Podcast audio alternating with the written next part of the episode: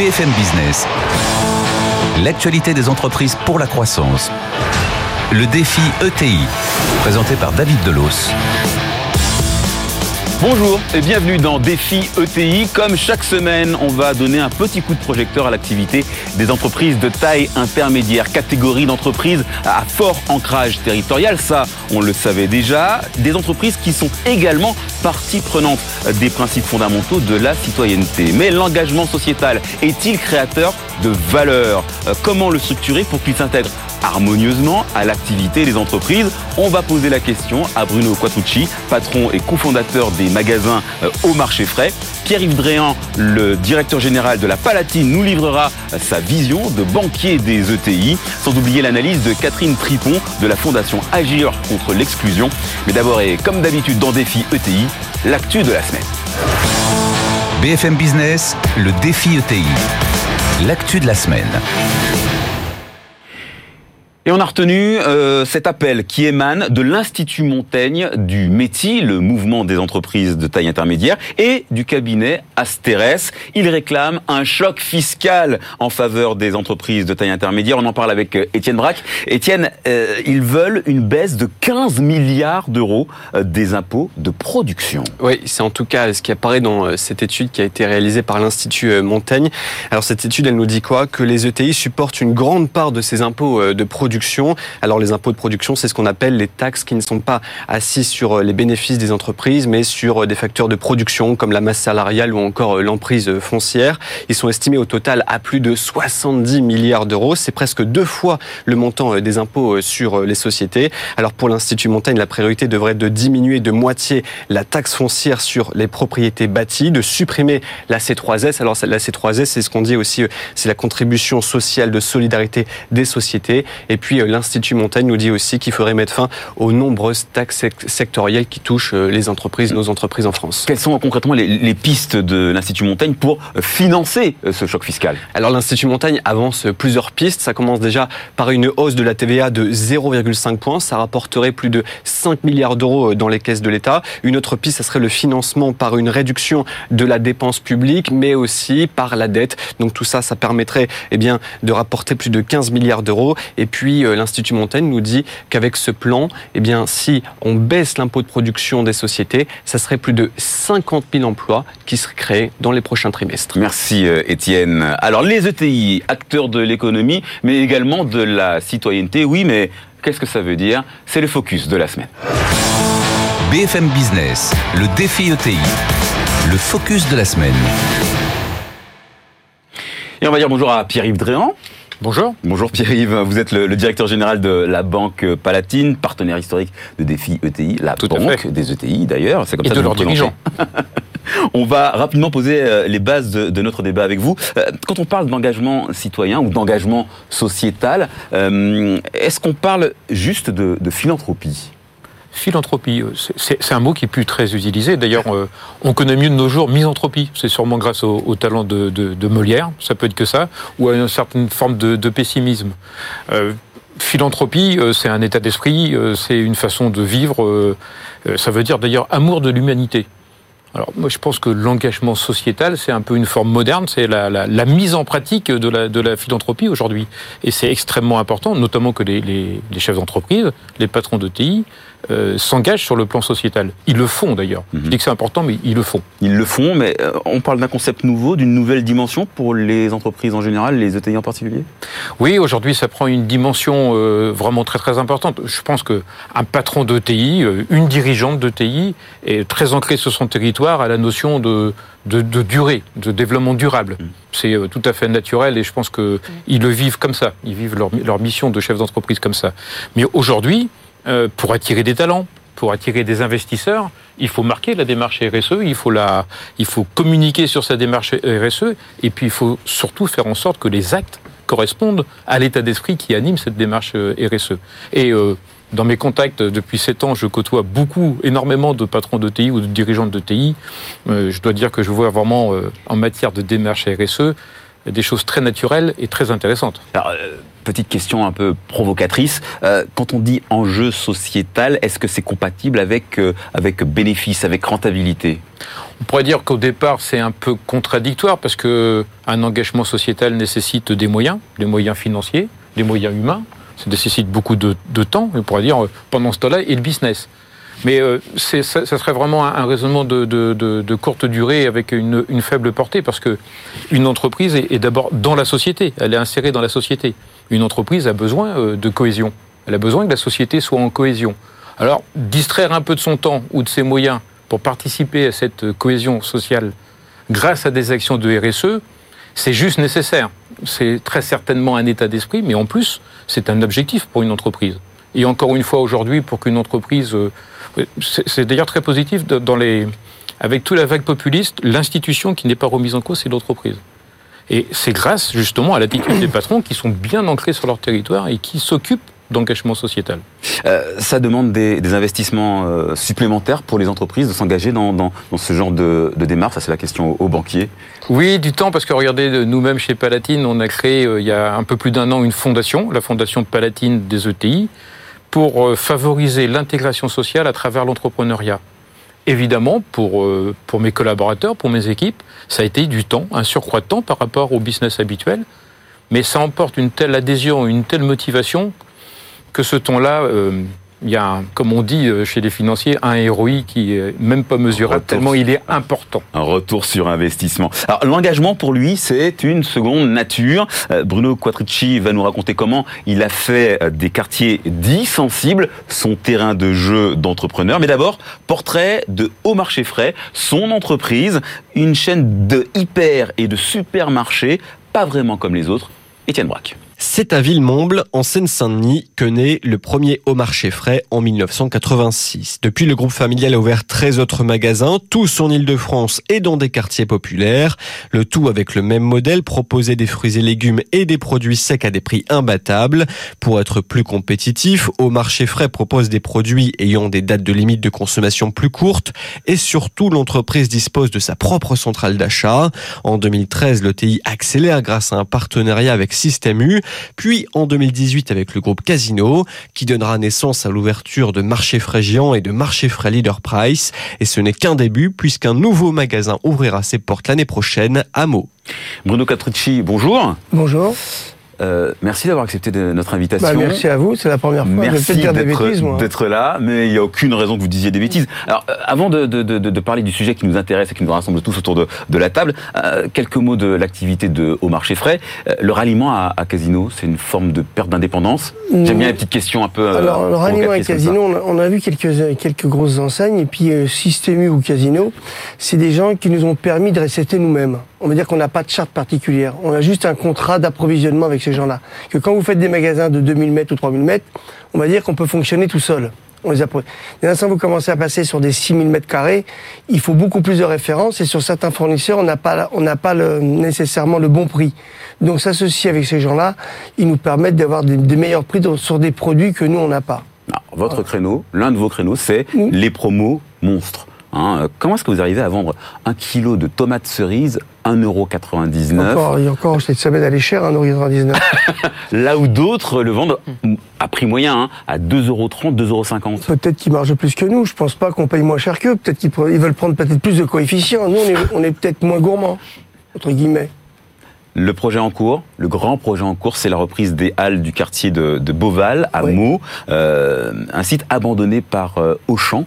Qu'est-ce qui vous dit que, que vous allez faire mieux que cette grande enseigne? On va pas faire mieux que ces grandes enseignes parce qu'ils sont très forts. On va faire différent certainement. Aujourd'hui, cette enseigne-là avait ce magasin qui travaillait très bien. Ils se sont déplacés peut-être à un kilomètre, je crois. Ils ont déporté la clientèle autre part. C'est pour ça qu'il laisse ce magasin-là. Mais ce magasin, maintenant, il va avoir une nouvelle vie. Puis je pense que c'est des quartiers qu'on aime bien parce que c'est des gens qui sont très simples. On a eu un rendez-vous de quartier la semaine dernière, justement, avec la mairie. Bah, j'ai trouvé très intéressant parce que les gens étaient très, très bienveillants avec nous en plus. Ils s'inquiétaient de ce qu'on allait faire là-bas.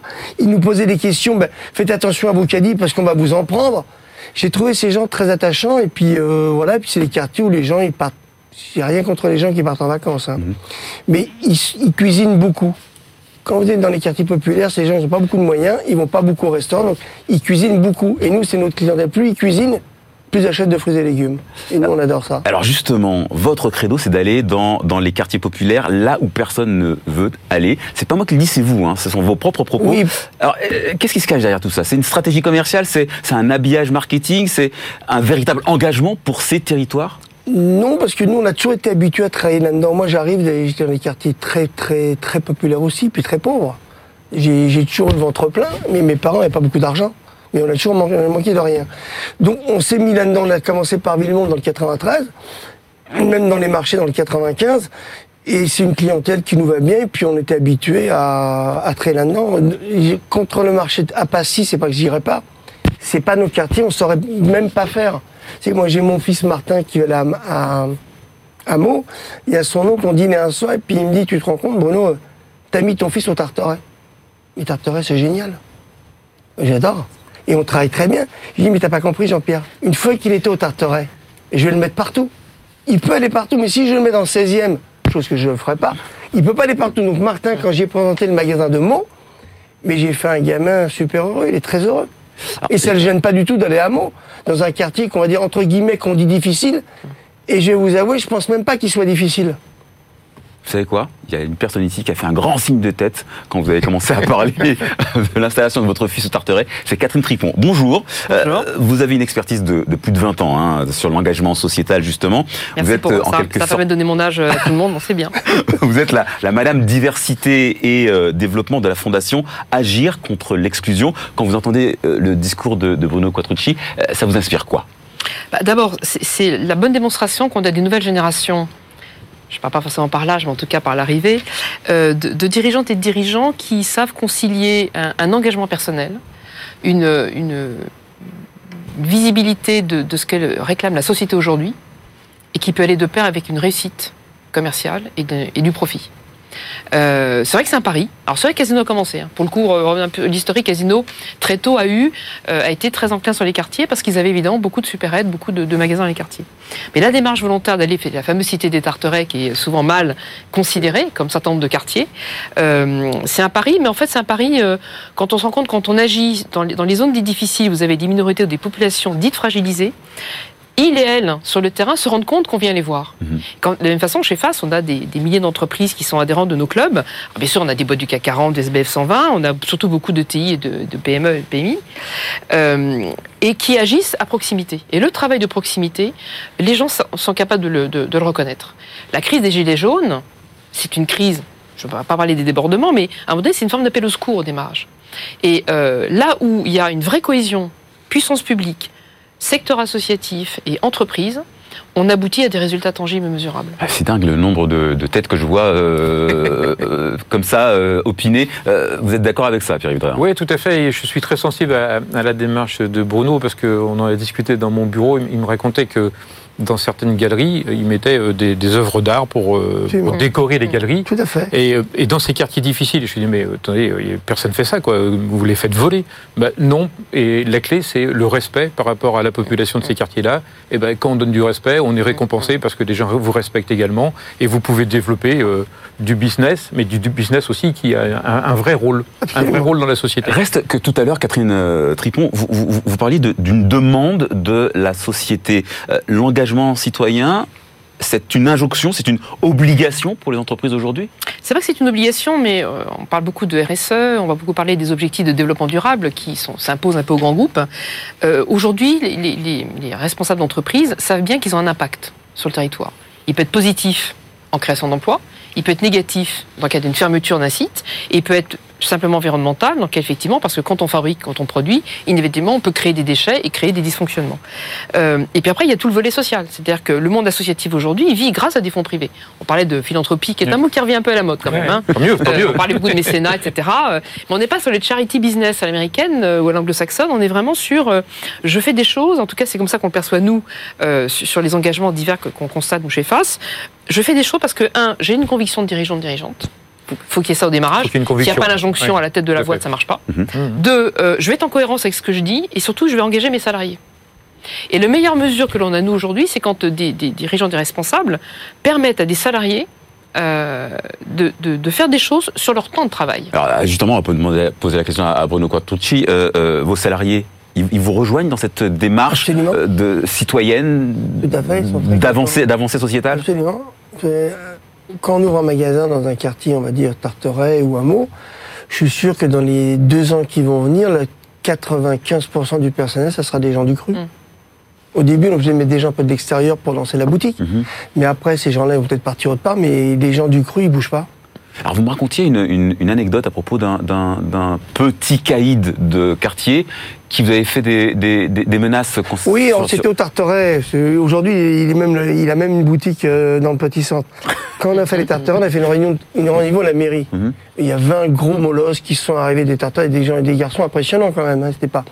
Et il y en a, il me dit, bah, écoute, c'est simple, devant, tu vas faire un magasin, on va mettre le feu. Il me dit, on va mettre le feu. Je dis, bah, t'as bien raison, t'as bien fait de me le dire, je vais bien m'assurer. Comme ça, quand tu vas mettre le feu, tu auras un gros tas de merde devant chez toi qu'on va pas débarrasser, tu vas être content. Par contre, si tu es intelligent, on va peut-être te mettre une petite boutique, tu vas pouvoir créer ta propre entreprise et on va peut-être travailler tous ensemble. Et c'est ce qu'il a fait, puis aujourd'hui, c'est même le garant du site. Aujourd'hui, on a des vigiles, mais faut surtout pas qu'on tou- touche à ce site-là parce que ils prendraient très très mal. C'est leur quartier. C'est devenu euh, vraiment là. Ils sont appropriés le magasin. Je crois que vous allez devenir l'emblème de Catherine euh, Tripon. Non, je sais pas, non, non. Je, mais je, je- dis, hein. je dis ce que je ressens. Ouais, ce c'est- que j'ai vécu, c'est parce du que c'est vrai. du très Ouais. Oui, vous parliez de, la réaction des salariés. Quand on a créé la fondation, il y a eu une fierté d'appartenance absolument incroyable. On est partenaire de Sciences Po, vous savez, euh, par rapport aux conventions d'éducation prioritaire, Mhm. où on aide des jeunes à, à franchir euh, des caps sociaux importants pour euh, intégrer Sciences Po. Nous avons des collaborateurs, des managers qui sont des mentors de, de ces jeunes-là. C'est pas simplement une cotisation financière, c'est de l'engagement personnel et euh, ils en tirent une fierté, euh, ils, sont, ils, ils en sont très heureux, etc. Et euh, ça suscite de la cohésion au sein de l'entreprise, au sein de la Banque Palatine. Alors tout ça c'est pour la prise de conscience, mais est-ce qu'il existe aujourd'hui d'ores et déjà des outils qui permettent à une entreprise qui serait désireuse de s'inscrire dans cette démarche-là, de le faire très concrètement, Catherine Tripon? Bah, Il y a plein de façons de le faire. hein. Le, le principe du mécénat, même s'il y a une vraie réflexion aujourd'hui du gouvernement et du ministre Gabriel Attal sur euh, le, le- le mode de fonctionnement aujourd'hui du mécénat, euh, il y a ce qu'on appelle le mécénat financier. Oui. Je donne de l'argent et j'ai une défiscalisation. Ça, c'est essentiel. On a besoin de cash pour payer de la masse salariale, pour euh, plein d'associations, plein d'actions. Il y a du mécénat de moyens. C'est-à-dire qu'on peut mettre à disposition euh, du matériel, des outils. Et puis il y a le mécénat de compétences. De compétences. oui. C'est-à-dire qu'à un moment donné, vous avez beaucoup de structures associatives qui n'ont pas les moyens de se payer la, la personne, la, la technicité d'une personne qui permettrait à cette association, un, de perdurer, et deux, de se professionnaliser, et surtout de grandir et de grossir. Et donc de mettre à disposition des personnes pour agir euh, pendant une période de deux ans ou trois ans, euh, avec évidemment une défiscalisation à la clé, c'est gagnant pour tout le monde. D'abord, un, on fait venir des gens compétents, on ne peut pas se payer. Deux, pour les personnes concernées, qui parfois sont dans une phase de travail, peut-être beaucoup donné, de pression commerciale et autres. Et là, de se dire, je fais quelque chose en plus qui est utile, Mhm. et on en voit les résultats. Ça revient à la question de la proximité. hein. Quand on, et c'est pour ça que l'engagement des salariés sur plein de causes, plein d'actions, ça- outre le fait que ça met en cohérence avec ce qui se dit en amont, parce que des belles politiques RSE, des beaux sites internet, des beaux rapports de développement Les durable, beaux rapports RSE ils sont sublimes. au sein Ils du sont rapport. euh, absolument sublimes. Voilà, extrêmement bien écrits. Maintenant, concrètement, comment moi, en tant que, comment j'engage mes salariés pour qu'ils aient envie, en tout cas que ce met en cohérence entre ce que je dis, ce que je fais. Si je permets effectivement à des salariés de donner de leur temps, soit dans une politique vraiment de mécénat, soit de façon ponctuelle sur des actions de soutien, ça s'appelle plus du pro bono ces cas-là, on met de la technicité du, du- de, de la personne à disposition sur un temps donné. Euh, du coup, on me paye pour que je fasse autre chose que le métier pour lequel on me paye. Donc, il y a une ligne budgétaire, donc il y a un investissement financier de mon employeur, donc du coup, c'est beaucoup plus en cohérence. Euh, Je vais juste rappeler un chiffre. Un Français sur quatre donne de son temps gratuitement. Ouais. 12 millions et demi de personnes. Euh, derrière, est-ce qu'il y a un retour sur investissement pour les entreprises? Alors, Oui, Pierre-Yves Dréan. Oui, on fait, on fait pas ça pour ça, mais très certainement. Euh, le, le retour, j'en parle un peu, c'est euh, quand on, une- on a une image de- d'entreprise responsable, on attire mieux les talents. Et, et demain, ça sera indispensable pour attirer des investisseurs pour certaines entreprises. Donc il y a forcément un retour. Même si c'est pas ça le déclic au départ. Le déclic, euh, comme vous le disiez, c'est un engagement euh, souvent du patron de l'ETI, de la dirigeante de l'ETI. Et puis, pour la fondation, c'était un engagement au départ de ma part. Bruno Quattrucci, euh, à choisir, vous prenez euh, quel type de profil dans vos entreprises? Personne de spécial, juste qu'ils ont envie de travailler. Ils ont envie de travailler. S'ils ne travaillent pas, on ne les garde pas. Mais s'ils travaillent, ils, ont, ils peuvent être directeurs de magasin, chef de rayon, ils vont monter. Je vous donne une anecdote. on va faire un magasin à Grigny. Je parle pour la mairie de Grigny, là. Personne n'en veut, personne ne voulait y aller. Personne ne veut y aller. J'ai fait une réunion comité avec, euh, avec la maire la semaine dernière, avec euh, les élus, mais ils ont été, ils m'ont remercié 50 millions de fois. Vous allez faire relever la tête aux gens dans le quartier. Bah oui. Et ce, et ce, et ce, ce magasin-là, je vais vous dire, il tient qu'à une chose, si on le fait. On va le faire. Nous, on veut le faire. Par contre, on a des, auto- des autorisations à demander. Et on peut prendre des recours. Alors, s'il y a une enseigne qui n'a pas envie qu'on s'implante, elle peut nous mettre un recours. Mais comme ils sont toutes bienveillantes, ils veulent pas y aller. Moi, je veux y aller, je ne veux pas qu'on m'empêche d'y aller. Alors, si on n'a pas de recours, c'est un magasin à Grigny qui va sortir dans les 24 mois. Donc, des emplois en plus. Des emplois en plus, absolument. Mais si on ne le fait pas, on peut perdre 5 ou 6 ans si on se prend des recours. Alors, toutes les enseignes qui vont dire on est citoyen, patati, là, c'est le modèle type. Aidez-moi, mettez-moi pas de recours, comme ça, ça va permettre de faire mon projet. D'accord. Je lance un appel, là. Tout, tout- tout à l'heure, tout à l'heure, on, on parlait des, des- des pouvoirs publics. euh, euh, euh, pour parler de, de mots, par exemple, Mmh. euh, au quartier, dans le quartier Beauval, euh, c'est la mairie qui est venue vous voir. Et nous, oui, oui, la mairie Elle est venue souhaitait- chercher. Elle a entendu un peu parler de nous, et puis elle est venue me chercher, voir mes intentions, qu'est-ce que je voulais faire. J'ai expliqué mon projet. Et monsieur Jean-François Copé, qui est un garçon adorable et Le maire de Meaux. une mère de moi absolument. Il m'a dit, bah, écoutez, moi ça m'intéresse beaucoup, vous veniez là, et puis je veux que vous veniez là. Par contre, dans le personnel, vous faites comment? Je reprends le personnel, on reprend 40 personnes exactement, et puis le restant, il, il est au champ, il va les garder. Mais s'il n'avait pas la mairie de Meaux... je Donc les pouvoirs publics sont Ah, importants. très- absolument, Oui, parce que le maire est indispensable dans le dispositif. Le maire, alors c'est marrant parce que vous dites Le, le, maire, ou les élus, parce que tout le monde a aussi, travaillé. le, le- le- le maire, le Maire, préfet. Le préfet, absolument, ouais, mais Quid ils de la sont politique de- gouvernementale, Catherine Tripon alors? C'est complètement lié. En matière de cohésion territoriale aujourd'hui, il faut qu'on lutte contre la fracture territoriale, il faut qu'on lutte contre la fracture numérique.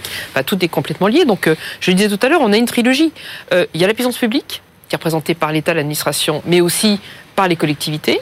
Vous avez les acteurs privés, employeurs plutôt entreprises, et puis vous avez un tissu associatif qui euh, agit parfois dans son coin ou euh, qui fait au mieux.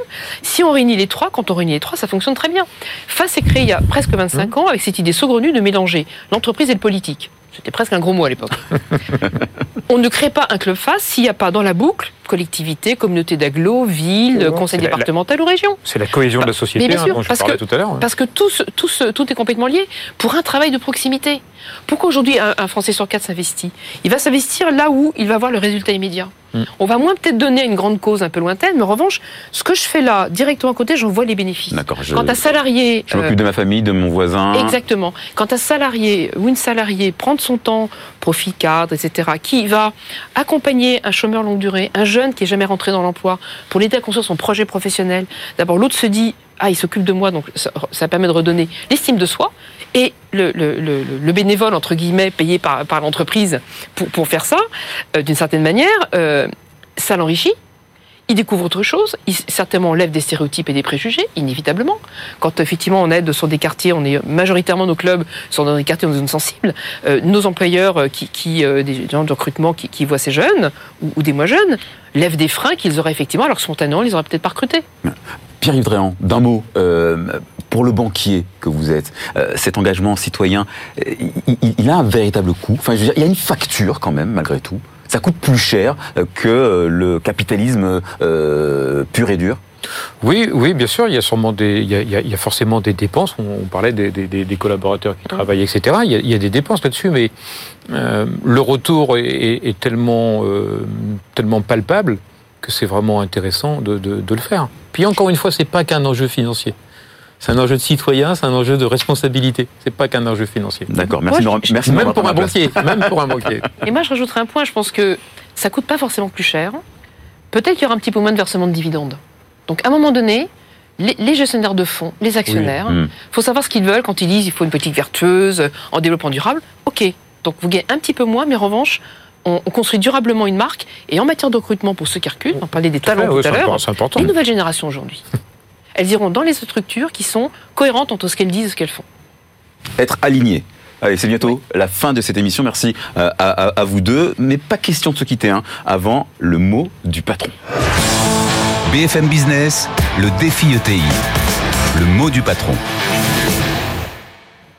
Allez, Bruno Quattrucci, c'est à vous. Je vous donne une minute, une minute et demie, une carte blanche pour un conseil que vous aimeriez donner à ces entrepreneurs qui nous écoutent, qui ont envie de, euh, de grandir, de faire croître leur entreprise.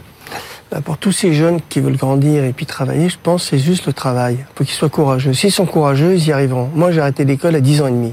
Je sais pas lire et je sais pas écrire. J'ai écrit, j'ai appris à lire et à écrire sur les textos et les mails. Siri m'a sauvé la vie à moi. C'est vrai parce que je savais pas écrire, même encore aujourd'hui. Donc tous ces jeunes qui savent, qui sont un peu comme moi, pas lire ou pas écrire ou moyennement lire, s'ils sont courageux, ils y arriveront. Faut juste qu'ils travaillent, tout simplement. Courage et travail. Absolument. C'est votre credo, c'est votre. Que voilà, tout à fait. Merci. Après mes enfants et à mes neveux et nièces. Merci Bruno Quattrucci. Je rappelle que vous êtes euh, cofondateur hein, de, de, de cette... Ah oui, parce que je suis pas tout seul. Non, vous n'êtes pas tout Il y a seul. mon frère qui est, qui est ici, il n'y a pas mon frère. Il y a toute la famille. Il y a, toute la les famille. enfants, il y a tout le monde. C'est une famille, tout, absolument, tout à fait. Et c'est la famille, on va dire, euh, au marché frais. Au Allez, marché on va dire ça comme ça. absolument. Merci Bruno Quattrucci. Merci encore à, à Catherine Tripon, directrice diversité, RSE, développement à la Fondation Agir contre l'exclusion. Remerciements encore à Pierre-Yves Dréan, directeur général de la Banque Palatine. Défi ETI, c'est Mais on se retrouve la semaine prochaine, même jour et mêmes heures, sur BFM Business, bien sûr. BFM Business, le défi ETI, l'actualité des entreprises pour la croissance.